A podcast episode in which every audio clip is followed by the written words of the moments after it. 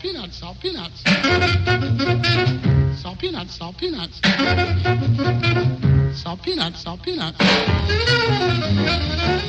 Olá a todos, sejam bem-vindos de volta ao Salt Peanuts. Uh, hoje temos o nosso segundo episódio do tema do desafio dos discos que mais nos influenciaram. Uh, e, e, estamos a adorar, claro. Só temos pena de não poder trazer todos os discos que nos influenciaram, são muitos. É verdade. Uhum. Mas fizemos aqui uma, uma boa seleção e posso, posso dizer que sim, logo uh, julgando pela tua escolha que trazes já, não é? sim, epá, é um disco, tu sabes bem, é? Quem, quem me conhece né? sabe que este tinha que vir, não é? Apesar de eu já ter trazido outras músicas deste disco e pronto, este disco estar sempre presente em, em tudo. Um, mas realmente é, é uma influência e tinha que estar aqui então neste desafio. Uh, estou a falar do Graceland uh, do Paul Simon, um disco de 86, esse ano de grandes, uh, grandes colheitas, não é? O Graceland e eu. e tu, ah, não, não, tu és do ano a seguir. 86. pronto, também, a colheita também foi boa nesse ano. Foi, foi. foi fantástica. Então, este, este Graceland, eu gosto muito do Paul, Paul Simon, gostava muito já do Simon and Garfunkel. Uh, mas tenho que admitir que ouvir um disco um, com influências da, da música af, uh, africana, sul-africana, uh, e a forma como o disco foi feito, porque é que ele foi feito, as colaborações de luxo, enfim, tinha que estar, uh, tinha que estar nesta lista dos, dos, discos que mais influenciaram. Eu já ouvia, eu gosto muito de música negra e muito de, de ritmos africanos, afrobeat e, e, pá, todo, e, discos que tenham só essa influência africana, ainda que não tenham sido feitos em África. Uh, sei lá, como o Naked dos Talking Heads, que também podia bem estar aqui, um, mas este Graceland é completamente diferente. O Paul Simon ir é um diamante. É um diamante, completamente. Diamonds on the soles of, of our shoes, uh, completamente. Uh, porque, porque é, é, é, um disco completamente diferente de, de tudo que o Paul Simon tinha feito até ali. É o disco que marca o regresso do Paul Simon, como também já tínhamos falado no outro episódio, um, aos grandes sucessos. E, enfim, para mim também foi, foi influenciador, porque a partir daí descobri a Miriam Makeba, que, que canta com o Paul Simon e que é a Mama África, não é? E não sei como é que, sei lá, não a conhecia antes disso, porque ela sempre foi um símbolo uh, da música africana. E toda a gente conhece o Pata Pata, mas pronto, não, não conhecia, conhecia a música, não, conhecia, não a conhecia a ela. E depois, claro, os nossos uh, Lady Smith, Black Mambazo, que nós as duas gostamos tanto e que Sim. tivemos esse grande, grande privilégio de ver ao vivo, pá, foi incrível. E, e ter desco ah, descoberto isto uh, através de um disco, um disco que é fantástico do, do início ao fim, epá, é é qualquer coisa, qualquer coisa de, de, extraordinário. Acho que o Paul Simon nem tinha bem noção não, e eu acho. Significa, sabes? sabes que eu te, continuo a ter aquela opinião que há discos que são maiores do que os seus próprios autores. Yeah. De repente aquilo torna-se tão maior que eles que eles têm simplesmente de deixar, deixar aquilo fluir. Claro. E acho que é, um, é o caso deste disco. É um disco muito maior do que tudo que se calhar o levou a ser criado. De repente tornou-se num, num, diamante uh, imensurável na, na sua, naquilo que vale. É mesmo, é mesmo. E, e estamos aqui a falar de influências pessoais, não é? Da minha, o que é que influenciou em mim em ti, mas isto teve uma influência brutal na história da música, ou seja, a música sul-africana ganhou uma, uma visibilidade que não tinha uh, no resto do mundo com, com o Graceland do Paul Simon. Por isso, acho que não só uh, este disco tem um significado muito, muito forte para mim uh, e para muitas pessoas individualmente que o ouviram. Uh, também é considerado um dos grandes discos da, da, história da música, mas teve, teve uma repercussão brutal, por exemplo, na, na, na, carreira dos Lady Smith, que a partir daí começaram a fazer tours pelo mundo, não é? Tipo, estavam lá uh, no seu. Sossegadinhos. Do, do sul, no seu, no seu cantinho, não é? Sossegados, como tu dizes. E de repente isto, isto tem uma repercussão brutal em toda a gente. E é porque o disco é incrível e porque também prova que hum, que não há, não há nada que resista, não, não há vontade criativa que, que, que não derrube um apartheid, não é? Que ainda existia na época um, e que quando se tem vontade de, de absorver influências diferentes, uh, tudo é possível. Eu acho que isso também significa muito uh, para mim quando ouvi esse disco e quando conheci a história toda. Por isso, para hoje, eu trouxe do Graceland, uh, trouxe uma música que se chama Crazy Love. Um, podia ter trazido qualquer uma, não é? Como sempre, mas esta aqui é, é bastante especial. Um, e, e, onde se ouvem bem essas influências uh, dos músicos sul-africanos a tocar com, com Paul Simon. Por isso fiquem com Crazy Love uh, do Graceland.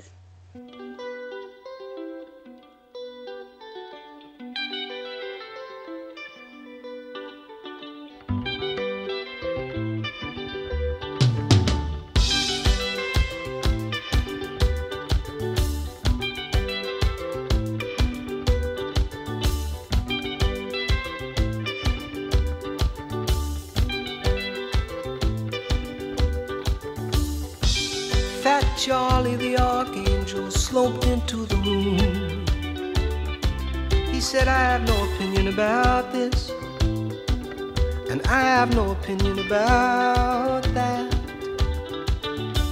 Sad as a lonely little wrinkled balloon. He said, Well, I don't claim to be happy about this, boys, and I don't seem to be happy about that.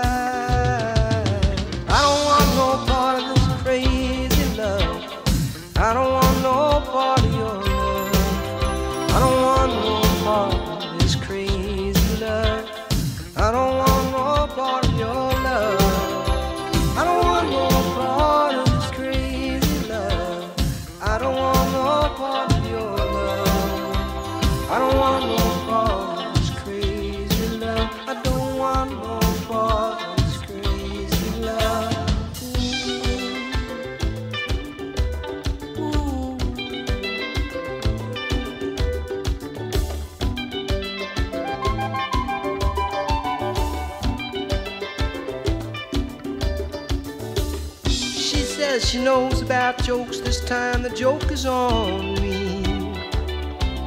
Well, I have no opinion about that. And I have no opinion about me. Somebody could walk into this room and say your life is on fire. It's all over the evening news. All about the fire in your life don't want no part of this crazy love. I don't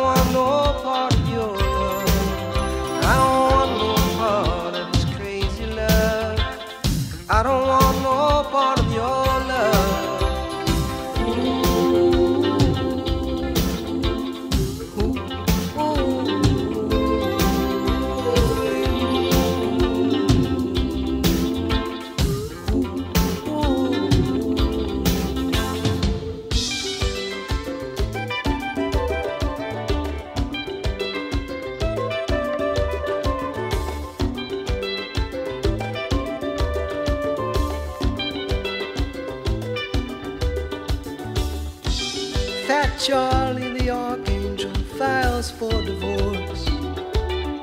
He says, Well, this'll eat up a year of my life.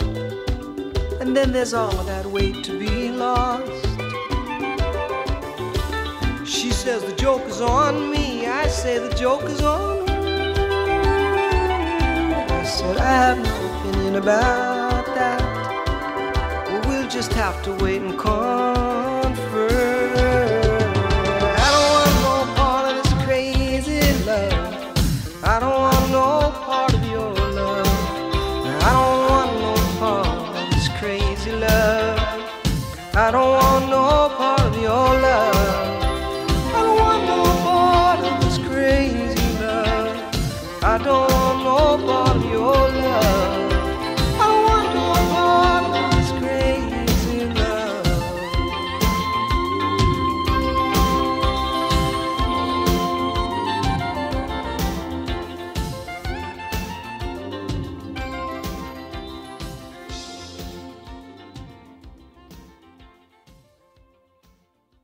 Ainda bem que trouxeste o Graceland, porque é também um dos discos que, que, já, que me influenciaram já em adulta. Uhum. Não conhecia, conhecia muito mais um, Simon Garfunkel, que era mais o que o meu pai ouvia, e realmente do, do Paul Simon conhecia só, um, conhecia só os, os hits da, da uhum. rádio, claro que alguns deles deste disco, uhum. mas não conhecia o disco a fundo até, até o Nuno me apresentar. E uhum. claro, eu já tinha ouvido falar por ti imensas vezes deste disco e, e quando ouvi o disco fez tudo super sentido porque lembrei-me logo de ti e pensei realmente isto é a cara da Patrícia. Um, e, felizmente, e felizmente temos connosco o vinil que, que foi, hum. faz parte das nossas heranças dos nossos pais, neste caso dos pais do Nuno está aqui em casa connosco, que é um dos discos que mais ouvimos e, vamos, e vai continuar a ser assim o resto da vida, porque é realmente um disco muito especial, muito especial mesmo. Uh, e eu trago assim uma banda mais recente uh, e também uma, uma mais recente, entre aspas, atenção. mais recente que o Paul Simon. Já uh, mas na verdade... nós dizemos mais recente nunca é tipo sim, sim, 2019. Não, não, até porque este disco, o Graceland, já é dos anos 80 e a banda que eu trago é no início dos anos 90, portanto, claro, Uh, não é por aí. É mais, um bocadinho nada mais recente. Então, mas a descoberta foi super recente, ou seja, foi há, há uns anos atrás, já quando eu tinha uns 27 anos, por aí, 26, 27 anos. Hum. Estava num carro do amigo meu uh, e ele também é um amante de música, como nós. Uh, e, e tem o carro cheio de CDs, basicamente. E eu, ele disse-me: Olha, põe o que tu quiseres ouvir.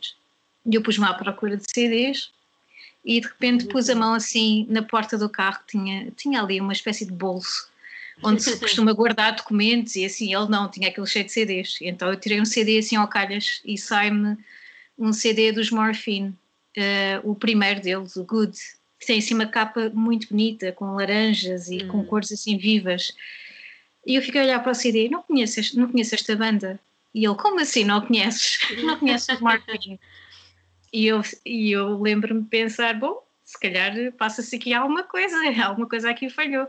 E ele, sim, falhou aí qualquer coisa, porque os Morphine é daquelas bandas inesquecíveis, portanto vamos já pôr esse disco e vais ter de ouvir já alguma coisa dos Morphine. Uh, e lembro-me que realmente quando ele pôs os Morphine a tocar, a minha vida mudou totalmente, porque não, não, já não estava à espera daquela uhum. sonoridade vinda daquela capa, nunca esperei. Uh, e o disco começa precisamente com a canção que eu trago, a, a canção tem o mesmo nome do, do hum. álbum, chama-se Good.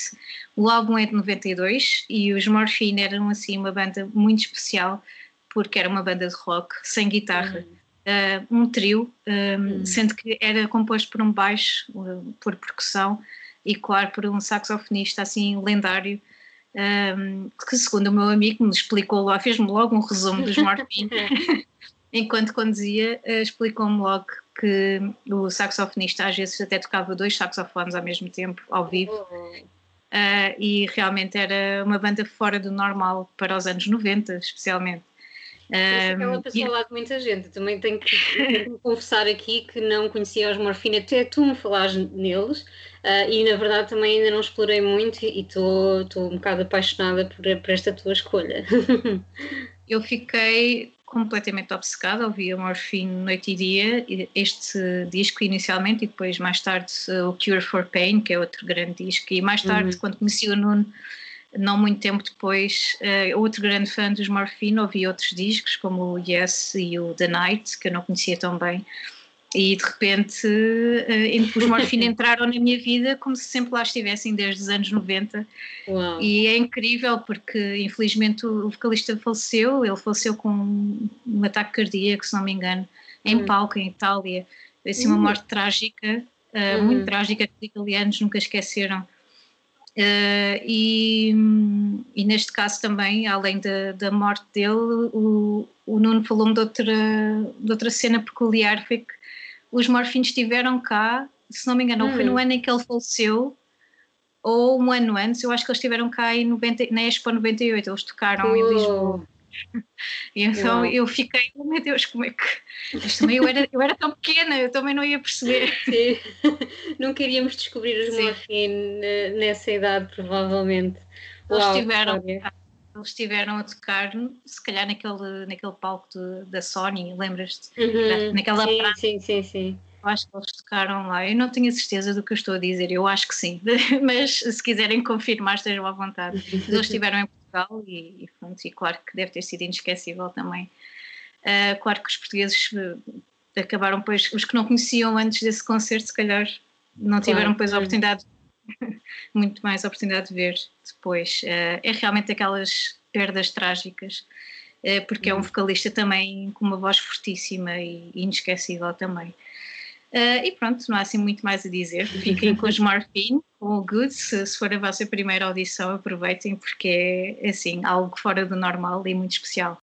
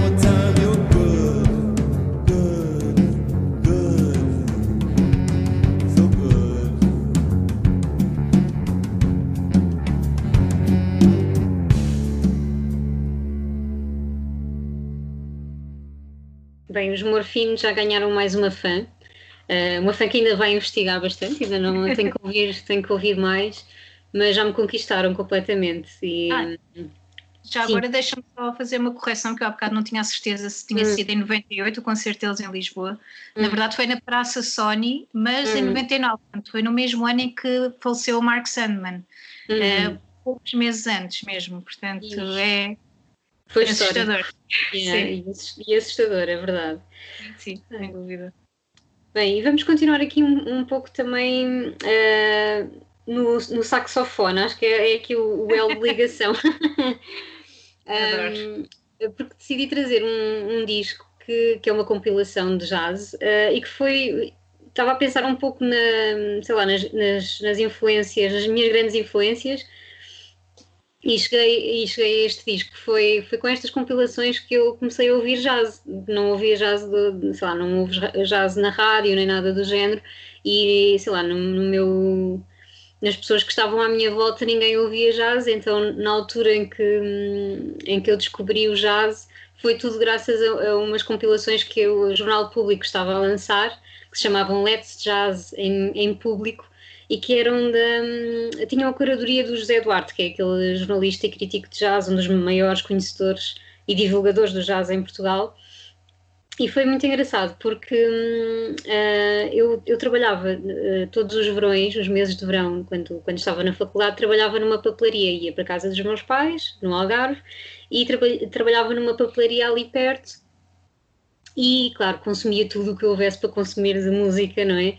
As revistas internacionais, porque também, ainda por cima, como, como a papelaria estava numa zona de, de turismo, recebíamos muitas muita, muita imprensa eh, internacional, portanto eu lia as, as revistas todas de música, um, o, o Blitz também na altura, ainda era jornal, e uh, quando esta coleção chegou à papelaria, obviamente que eu fiquei logo tipo de de olhos em bico, do género, ok, jazz, algo que eu nunca tinha, pá, conhecia provavelmente o Louis Armstrong ou algo assim, aqueles grandes clássicos, mas não ouvia jazz como deve ser. Então pensei, vou comprar alguns, uh, algumas, algumas edições desta coleção. Não tenho a coleção toda, tenho quatro discos, aquilo eram uns discos com um livrinho.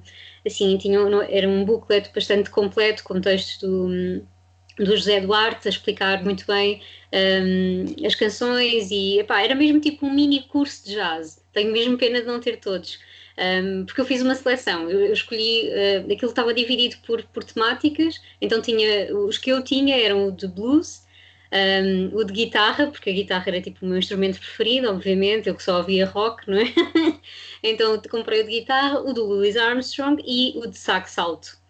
Uh, porque também sempre gostei muito da sonoridade do saxofone, apesar de se calhar ouvia mais o saxofone em algum, lá, alguns músicos ou, ou bandas de, de rock até.